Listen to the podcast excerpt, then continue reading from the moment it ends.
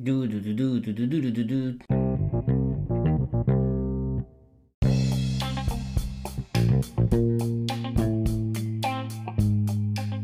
はい、えっと、留学のね、大学、うん、卒業してからの展望っていうところなんですけど、まあ、あのー私が留学してる時はほとんどがアンダーグラッドというか学士号ですね、学士号を取りに来てる人が多かったですよね。修士もいますけど、まあ、修士の人たちとあの4年生大学の人たちがね、えー混ざることがね結構少ないですね、うん、同じ日本人として留学生で来た来てたとしてもあのなかなかねこう接点がね意外と見つからないというかことが多かったですね。ということですね。でまあどんなところにその将来どういうふうになっていくのかっていうまあオーソドックスに言いますけど帰国してえー国内にある国内企業とそれから外資系企業に就職する。これが圧倒的に多いですよと。もう一つの可能性としては卒業後、えっとまあ、同じ大学でもいいし違う大学でもいいですけど修士課程に進む人ですね。社会人になる前に修士行っちゃうっていうね、えー人がいますね。それから修士課程には、まあ、日本で大学を卒業して日本で、えー何年か働いてそれから修士課程に来てその修士課程を経て、えー日本に帰国するというパターンの人もいます。ねこれは数少ないですけど必ず出会います。こういう人たちいますね。まあ、その人たちがまた企業に入るかそれから大学に行って研究者としてね大学で仕事をするかっていうところまあ、2つに分かれると思うんですけど、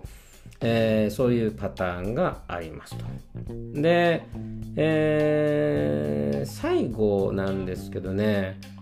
あのーなくはない。いました。私の知り合いでもいました、えっと、国際機関とか NGO ですね。海外青年協力隊みたいな感じ。えーまあ発展途上国に行って、えーなんか活動するんですよ。で生活レベルがねすごく著しく下がってしまう。要はうん家族でね家族を養えないんですよ。そこに行っちゃうとね。だから独身の人が多いし、えっと、家庭を持った人は旦那さんだけとかで来るということが一般的じゃないかなというふうに感じてますね。で私が出会った NGO の活動の人はまあ自分と同じ大学行ってた人が卒業後一回日本に戻ったんですけどそれでこういう NGO の活動で、まあ、発展途上国に行った人それからアメリカで一緒に働いた、まあ、その人ももうね結構いい年だったんですけどもその現職を辞め日本に帰国すると同時に辞めてこういう NGO の活動に参加して、えーその旦那さんだけね、えー海外に行ったというふうな例もありますね。それでまあ家族が定期的にうん、まあ、遊びに来るというような感じの人いましたね。で、まあ、おのおのね、そういう、あのーえーなんていうのかな、さまざまな卒業後のね、あのー進路があると思うんですけど、これちょっと親御さんの立場でねもし聞いていたとしたらなんですけど意外とで、まあ、自分の経験もそうなんですけど、まあ、あと親子関係に限らないと思うんですけど上司と部下でもいいんですけど、まあ、部下とか自分の子,、ね、子供正直に、まあ、自分の親とか上司にありのままを話すってことの方が少ないですよ。本当は話したいんだけど怒られるから話せないみたいなことの方がねたくさん持ってますよ。うちに秘めてますね。だから、あのーまあまあ、例えば上司をしてる人だったらね、部下が正直どんなことを思ってくれるのかっていうのをね、話してくれないって悩むと思うんですけどね、えっと、これでも答えは出てます。えー気づいていないかもしれないんですけど、コミュニケーションの仕方の中で、まあ、その人があの話せないなとか、あるいは、えー話この話すこの人と話すと話している時って普段ああいうふうに思っていることが出てこないんだよなとかね、うん、いう人って絶対いると思うんですね。そういう状況に陥ってます。絶対に。それ部下や子供が。部下も子供もあの本当にえっ、と完全に気を許してる時とかね完全に心を開いてる時は何でも話しますよ。何でも話す。絶対に話す。これはもう自分がそのこ自分が子供とかね大人の立場であってもそうだし、えー、思いますよ。本当にそうです。だからあのうーん子供がねうまくいってるかいってないかっていうのはわからないと思うんですよね。うん、子供の正直なことを聞いただけでは事実かどうかもわからない。話してること自体は事実かもしれないけど全てではないはずなんですよね。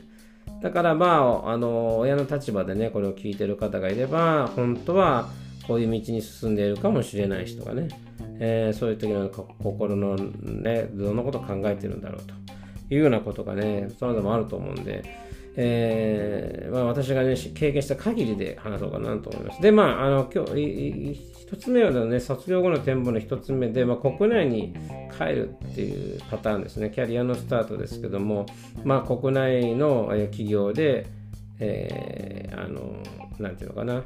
ーん、まあ、も、なんだっけな。そうだね、国内に戻るっていうところと、それからね、あと、キャリアのスタートって、必ずしも国内に帰るんじゃなくて、現地に残って仕事するってパターンもあるんですよね。うん。なので、オーソドックスは国内ええっと、日本に帰りますよで。オーソドックスじゃないパターンをちょっと話してきます。それは私の経験があるから、えー、プラスして話せるかなと思います。まずですね、卒業後、大体卒業後、えー、そのまま残るってことは F ビザっていう学生ビザから、まあ、H ビザなりその就労ビザに変えるわけなんですね。その、えー、動作がその作業が必要です。ただしその作業には、えー、就職先が必要なんですよ。ね、就職先があってそこでビザをえー、サポートするために保証人になってもらわないとなれ、まあ、ビザが発給されないというか降りないんですよ申請できないんですよただあのもうね私が私は残って12 12年働いてから帰国したタイプの人間ですけれどもオーソドックスというか、まあ、万人にね対してのアドバイスとしては帰国した方がいいですうん、結論から言いますけど。で、いい悪いっていう言い方は変なんですけど、合うか合わないかで話しますけど、帰国した方が、えっと、そのまま残っているよりも、財政的にまあ、安定する方人が多いです。留学生であればね。であとは留学生でありあ留学生なんだけど卒業した後ちゃんとあの就職活動をやらないタイプもいますので、えっと、とにかくねあのアグレッシブにベストエフォートで、えー、就職活動をする人、ね、この人のこういう人の場合は、えー、財政的には多分潤いますね。あの将来的にね。日本でね就職した方が。ね。えーと、そのまま帰ったけれどもうまく就職活動がいかなかったって人ももちろんいますね。でも何かしら働いてますけれども、まあ、全員が全員ねあの外資系の有望株になるわけではないということはしといた方がいいですね。はい、でアメリカに残るパターンなんですけど残っていいパターンがあります。それはお医者さんか弁護士とか教員、えっと、看護師っていうねこの国家試験みたいなのがあってその国でしか有効にならないような職業。これを目指して目指した人で目指している人で本当にそのあの資格を得た人は残るべきです。ね、なぜかというとその資格は日本では使えないからなんですね、はい、これは結構今まででも何度も言ったことありますけど。でこの例もね知り合いにいましたんでね、はい、で私はえっ、とそうですねあのー、そのまま残ってすごい苦労したのはあれですえー、ビザでしたね。